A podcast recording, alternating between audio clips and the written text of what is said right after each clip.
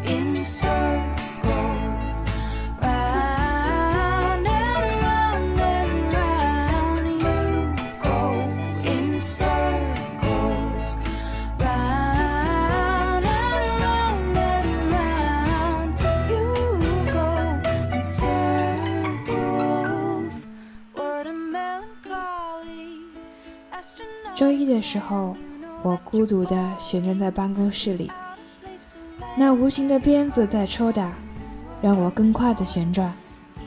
我想，只有《盗梦空间》里的陀螺，才有那么一丝气势可言。而我在某一种被驱使的状态里，几乎没有尊严，没有气节，没有思想。这就是麻木吧，失去了痛感和觉悟。就像是鲁迅先生笔下的冷冰冰的看客。下班一路走回家，夜幕降临，比《零零七：天降杀机》更有压迫感。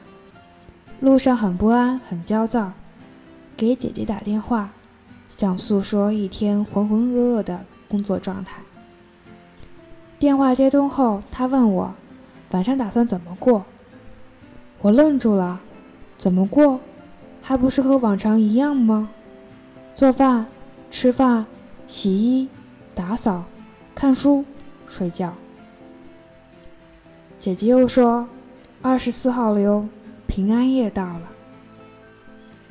然后我才回归本我，元神归位，意识到这是末日之后最能用来压惊的节日，完美的狂欢的借口。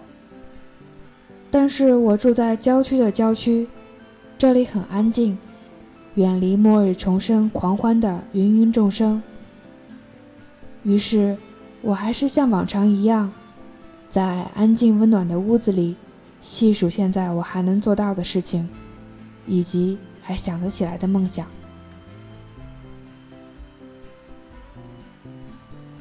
二十四号晚上煮了咖喱牛腩。炖牛腩总是件熬人的事情，两个小时之后才能大功告成。装了满满一锅，至少可以吃三天。厨房里还有一袋子大青菜和一只紫甘蓝，青菜用水焯一下就能吃，什么都不加，有淡淡的甜味儿。和咖喱牛腩搁一块儿，能多一些清爽的感觉。紫甘蓝呢，洗干净切成丝儿，用盐。糖、醋和麻油拌一拌，腌一腌就行了，是粗茶淡饭的必备良品。在厨房里忙活完，差不多就八点半了。用新鲜的咖喱牛腩拌着刚煮好的米饭，吃了一大碗，趁着心里的满足和愉快都还在，就利索的去刷碗刷锅，把厨房清理干净。做饭很容易点燃独自生活的热情。妈妈有时候在周末会来看看我，她总是喜欢在我的厨房里转悠。她发现了橱柜里的面粉、鸡蛋、纯牛奶、花果茶、红豆腐等等各种我慢慢的一点一点添置的东西。他惊奇着说：“原来你已经学会了这么多东西。”是啊，就和我渐渐地开始习惯对自己说话一样，这些食材也渐渐地习惯了在我手里翻来覆去的搭配。总有柳暗花明的时候，虽然之前熬过了一段分不清楚火候和生熟的艰难岁月，那些经常感觉挫败的日子里，垃圾桶总是宽容地安慰我：“下一次你会表现得更好。”所以后来我知道一个人到底会有多大的饭量，知道了用我的小锅现熬一锅粥需要多久，于是我可以优化利用时间去做其他事情。将生活打理好了，会发现数学最大的乐趣是在生活里的利用，它能让生活简单、高效、愉快。一天的工作以及打持久战一般的做饭让我累得不行。抱着热乎乎的水杯靠在床上的时候，觉得舒服的要灵魂出窍，得道飞升。好友杨征的电话打来，让我的屋子热闹起来。电话里我们说到了很多各种话题之间的串词儿，基本上都是“哎呀呀，你先说”或者“等会儿让我先说”。于是两个从来没有见过面的姑娘，这样相见恨晚，恨不得把电话线当作鹊桥去相会。我们说起柴静和卢安克，说到时间是骰子，很多人都被筛掉了。说到成长中的自卑和宽容，说到了信仰和敬畏，说到童年的经历对现在的影响。有一点我很在意，那就是自卑和痛感的丧失。展开来说的话，会有很多很多的故事。我有一个虚拟的朋友。他叫于建阳，他是我初中时读到的一本网络小说里的主人公。那真是一部和网络有关的小说。主人公和他的朋友们在现实生活和虚拟世界里发生的种种纷繁交错的事情，而不是指现如今如大波僵尸般逼近的大批网络写手。于建阳在中学时代曾遭遇班主任的打击。这位班主任因为神似蒋中正先生，被赐名伪作。于建阳形容那种被打击的心情，像是雨点打在厚厚的油纸油纸伞面上，声音闷闷的，不痛不痒。这种状态其实很不好，像是被打傻打懵的小孩，只会发呆愣愣的，连躲避都忘记了，因为身体已经自动关闭了痛感。启动了濒死机制，人直接就进入了失去感官的状态里。我曾经也遭遇过老师的势利眼，他们下意识的对有所欠缺的学生的不屑和嘲讽。最后的最后，我已经对他们失去了反应，变得无动于衷。说好听了是提前体验世态炎凉。说白了，其实是教育对孩子们的缺失、亏欠。教育里缺失对人的关注，对人性的体察。人活于世上，有最基本、最朴实的准则，便不愁活不下去。而人性当中若是存在不可饶恕的 bug，那就生不如死。我有时候会担心一个人的生活会打磨掉对世界的敏感。我讨厌痛感的丧失。所谓无欲无求、淡然处之，并不是完美的处事态度。入世又出世，大隐隐于市。我不想让热血沸腾成为永远的过去。我真正希望的只不过是公平正义而已。但这个时代正好给不起。不过，我还是要祝福这个时代：二零一二年圣诞快乐！这是一个重生的日子。世界啊我不知道你有没有末日重生有没有凤凰涅槃但你要明白你不是时间只有时间永恒你早晚会被取代 anytime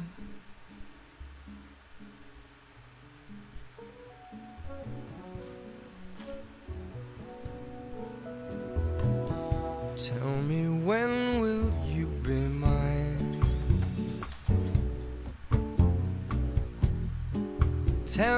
quando, quando, quando.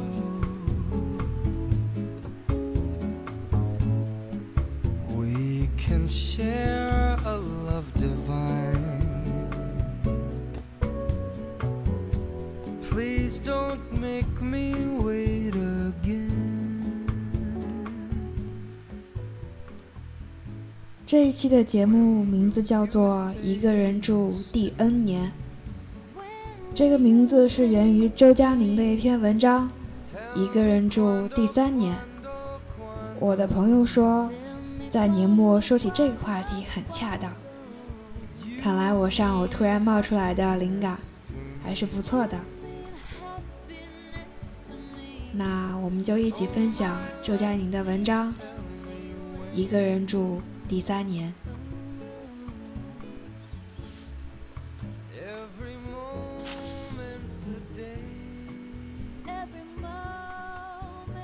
有一天晚上，我躺在床上打了很久的电话，灯全部都关着。那个人问我，是不是觉得孤独？我想了想，也不知道该怎么回答这样的问题，因为世界上没有人会觉得不孤独。可是如此说出来，又觉得哪里不对，所以我告诉他，每一天我一个人走在路上。走过天桥，坐在车里，做饭，几乎一个人做所有事情的时候，就会有一种节奏，慢慢的从四面八方流淌过来，让我觉得这个世界以一种与以往不一样的方式存在着。我能够清晰的听到自己，听到自己的身体里也在发出与之相应的微弱的声音。前几天北京下了很大的雪。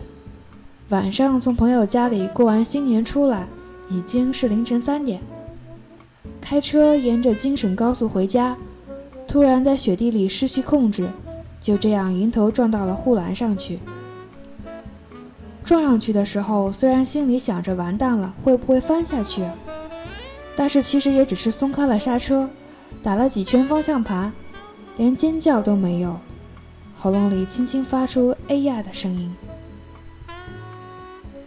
接着世界就安静下来。我不愿意走出车门去看车子的破损程度，缓慢地在路边停下来。我给几个或许还醒着的朋友打了电话，说了些睡眼惺忪的话。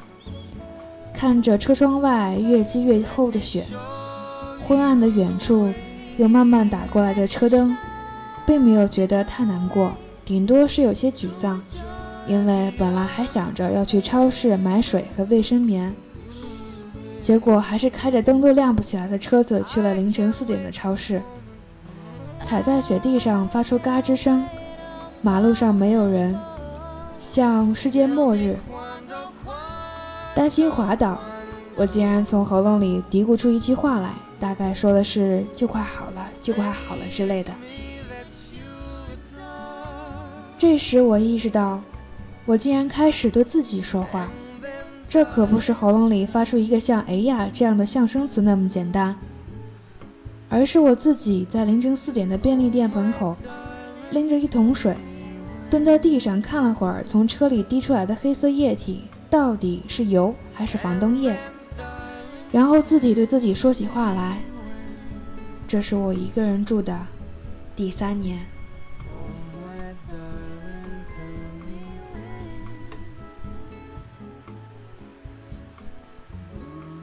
高木直子的《一个人住第五年》时，还在上海。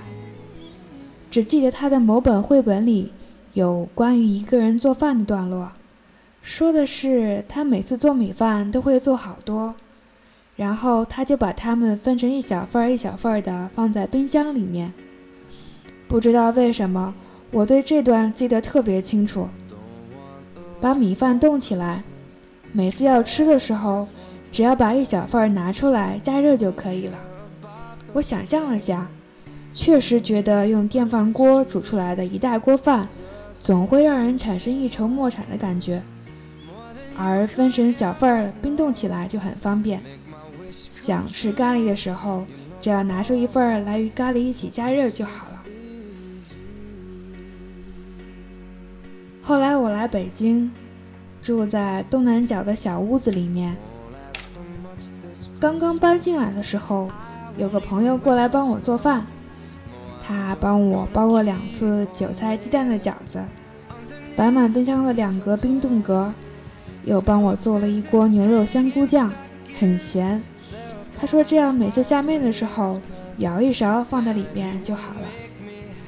这样这些东西我存在冰箱里，很耐心地吃了好久。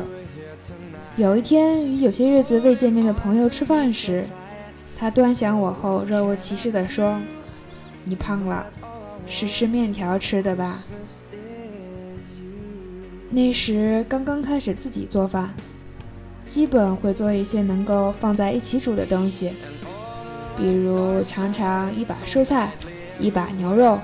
一把面条煮在一起，或者也会把蘑菇、番茄、香肠、玉米粒儿与米饭放在一起炒，因为总是贪心，以及掌握不好分量，烧得太多是经常的事情。但是一个人面对一整锅的食物，倒也可以安安静静的吃好久。吃不完的部分就都倒进马桶里扔掉，也不觉得可惜。反正做的好吃，做的不好吃，做的多，做的少，也都是一个人的事情。倒进马桶里这样猥琐的事情，也都没有旁人可以看到，这样一切就都变得心安理得起来。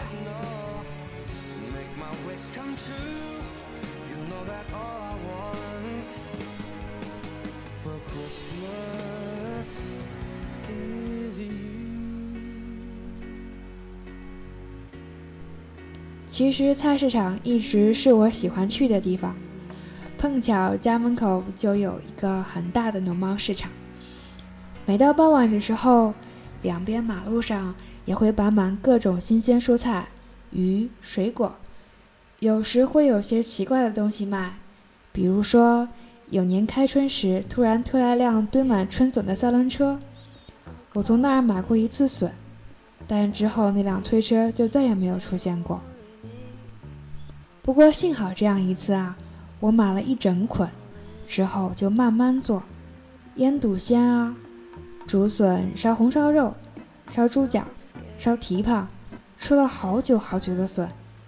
而每天快要落市的时候，所有的蔬菜都在暮色里摆成一堆一堆，每堆一块钱，各种人耐心地蹲在地上挑挑拣拣。有过很长一段时间。我都没有习惯一个人面对北方天暗得过早的黄昏，也在博客里写过，那种路灯刚刚要亮起来的时候，会有夜盲症般的绝望。有个朋友坚持在每天这个时候打个电话给我，跟我聊会儿天，以为我会好些，其实完全不会。这种事情只会更提醒我，我多么憎恶电话。MSN、email 这些只因为距离而存在的东西，我所渴望的无非是坐下来，面对面聊聊天十分钟也好。所以后来，当傍晚快要开始的时候，我便拿着钥匙和零钱出门去，有时候戴着耳机，有时候只是这样漫无目的的去菜市场里走一圈。或者会看到有卖非常稀罕的豆苗或者芦笋，而周围永远涌动着热气腾腾的生机。羊腿整只整只的挂在钩子上，鱼头被切下来堆拢起来，利落的刀起刀落，所有人都大声说话。卖馄饨皮儿的小男孩与我最熟悉，因为北方的人不大吃馄饨。他对于我描述的那种厚厚的正方形的馄饨皮儿感到很困惑。而每次递给我切成梯形的薄薄的馄饨皮儿时，都要不好意思的笑。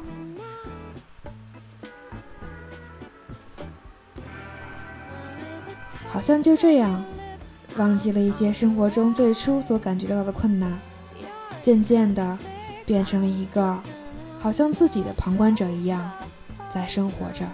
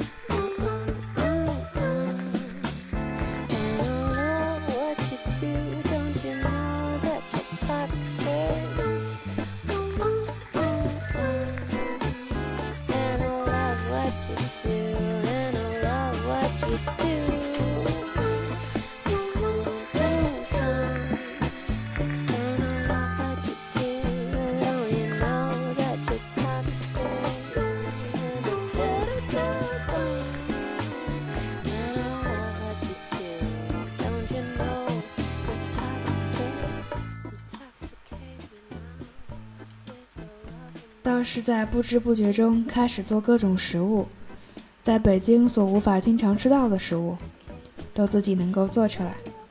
咸菜肉丝面、炸猪排、菜肉馄饨、黄芽菜汤、年糕这些，都突然之间自己会做了。过去也并不是不会做饭，但是自己从来不觉得好吃。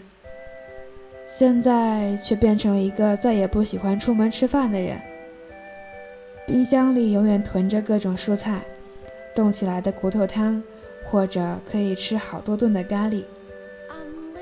当有一天半夜里自己炸起肉丸子来的时候，我才真的觉得匪夷所思。第二天也并不请人吃饭，所以一点也不知道自己炸这些肉丸子是为了什么。想起的是很多年前，半夜里觉得饿了，就与男朋友一起走路去吃路边摊的水饺。记忆里有时候是春天，路边的泡桐树花掉下花朵；有时候是冬天，两个人穿着很重的衣服，说话时空气里都是雾气。我也不明白为什么。明明两个人在一起的时候才更应该学会做饭的呀，明明那个时候才更应该更有爱啊，为什么能够自己做出各种食物的时候，却已经是一个人了呢？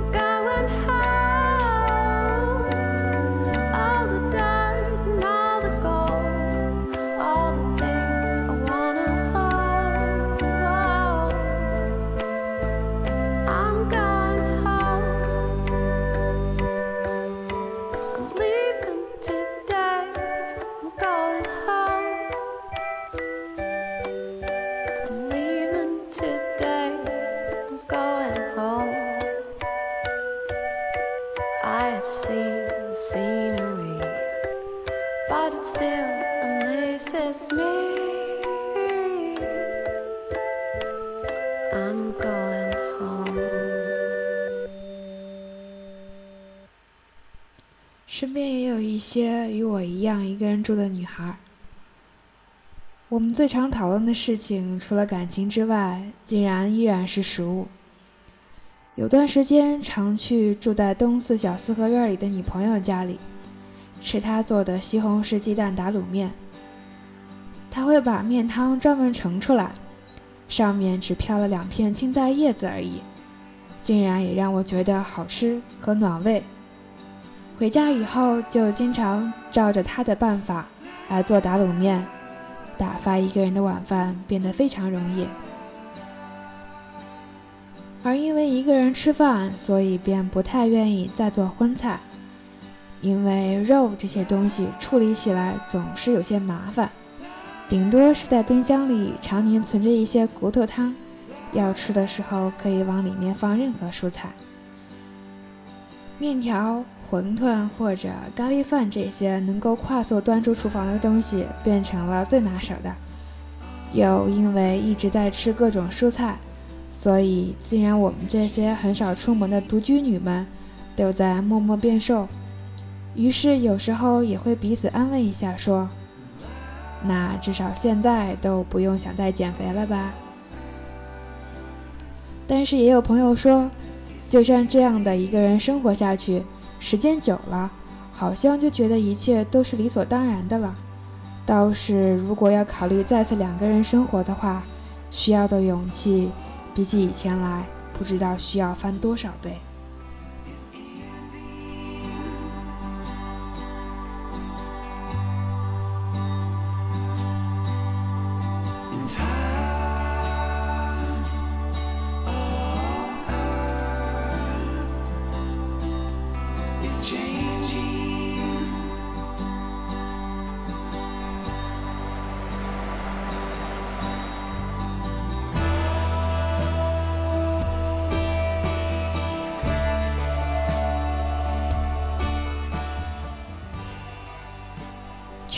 今年，我还在抱怨着这是人生中第一顿一个人吃的年夜饭。到了今年过新年的时候，则暗自盼望着所有的饭局都快点结束，终于可以有一天的时间走路去菜市场，做顿一个人吃的晚饭。习惯了一个人吃饭以后，就仿佛再也没有什么事情变得不能习惯了。晚饭的时间又是有多妙，可以喝喜欢的酒，也可以喝可乐，可以把电脑端到桌子上开始放美剧，也可以把盘子搁在大腿上，再把脚搁在膝盖上，可以只吃一大碗蔬菜沙拉，也可以只吃一碗盖了荷包蛋的阳春面，可以下午五点的时候用糯米粉。做一只放了过多白糖的鸡蛋饼，然后到了晚上九点时，再吃完整的晚餐。一切都是自己的事情，与旁人再也没有任何的关系。于是生活便自然的安静下来。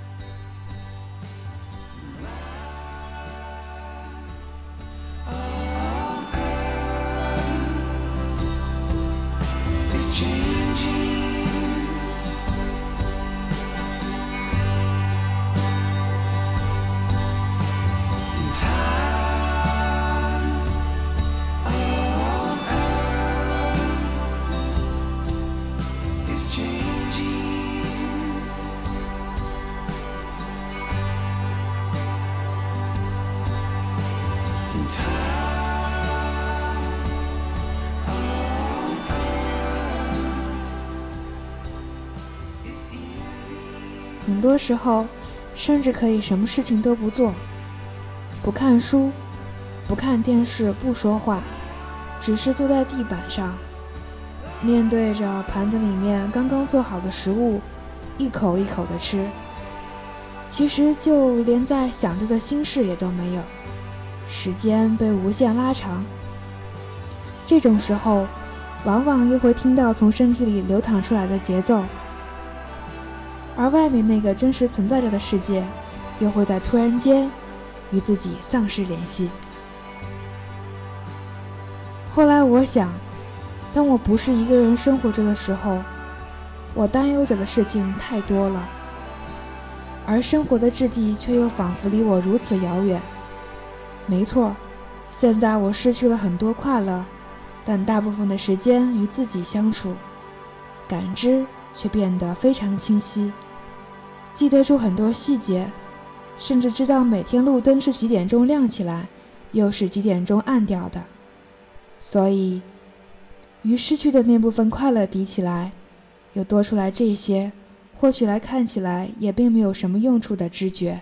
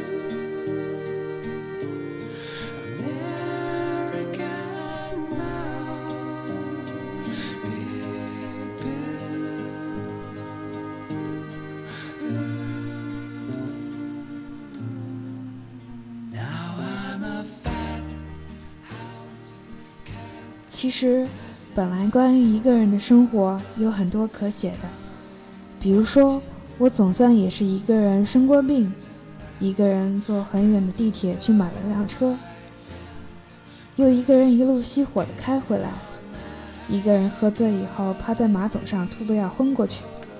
总之，做过所有一个人生活着的人做过的事情，但是不知道为什么，当落笔要写的时候，写下来的竟然全部与食物有关，仿佛一个人生活了到了第三年，终于给自己找到了一种能够坚定而且孤独的活下去的方式一样。住在四合院里的女朋友，在冬天的晚上，喜欢裹牢一件棉衣。站在院子里看会儿天空，能听到树叶落到地上的声音。他喜欢买一瓶黄酒，喝几口，以后就要在房间里面转圆圈跳舞。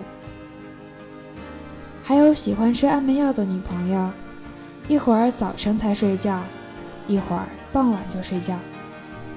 还有每两个星期固定一个晚上有性生活的女朋友。平日里，他的周围没有男人。每个人都能够慢慢找到属于自己的方式，并且变得不能自拔。最近我看完了村上春树的新小说，也看完了青山七惠的新小说。撇开别的不说，单单是那些对于一个人有节制的生活着的描写，就已经吸引了我。这差不多是独居的人才会产生的一种惺惺相惜。我喜欢看村上春树描写天武做饭的段落，切菜、炒菜之间只是按照步骤而来，脑子里却全然想着些其他的事情，做出来的菜也只是适合独居者的。豆腐海带的味噌汤、炒饭，也深深能够知道青山七惠写的袁小姐。有时候晚上哪里也不想去，回家之后坐在床沿，听着隔壁浴缸注满水的声音，就感到平静。孤独有时候也并不是件太糟糕的事情，与嘈杂比起来，安静却孤独的生活，仿佛还显得更妙一点。或许至少得有那么一段时间，几年的时间，一个人必须要自己生活着。才是对的，否则怎么能够听到自己的节奏呢？一旦它流淌出来，走在马路上，坐在地铁里，独自待着的时候，与朋友在一起的时候，任何时候，它都会在那儿兀自发着自己的声音。这是属于你自己的声音，身体的一部分，不用再担心流失。总有一天不会再有担忧的。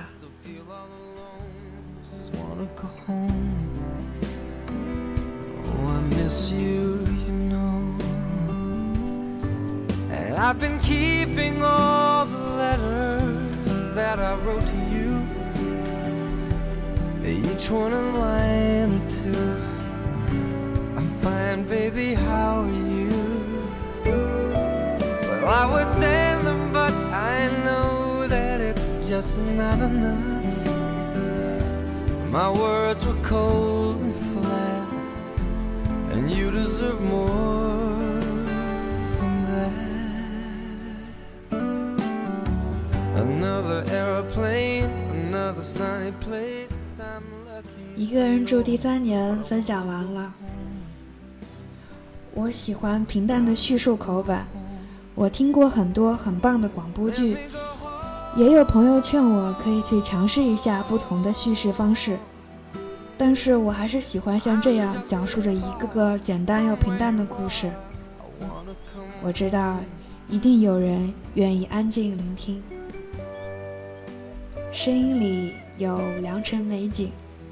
有你聆听，就是最好的时光。今天中午的时候，我收到阿宝寄给我的卡片。阿宝提起了三毛给《君子之交》的注解。三毛说：“君子之交，那就是有如住在小河边，每日起居中听见水中的白鹅戏绿波，感到内心欢悦，但不必每一分钟都跑到门口老去看那条河，因为河总是在的。谢谢你，阿宝。 has come and gone away in either Paris or Rome, and I wanna go home.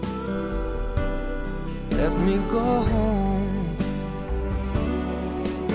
And I'm surrounded by a million people. I, I still feel alone. And let me go home. Oh, I miss you,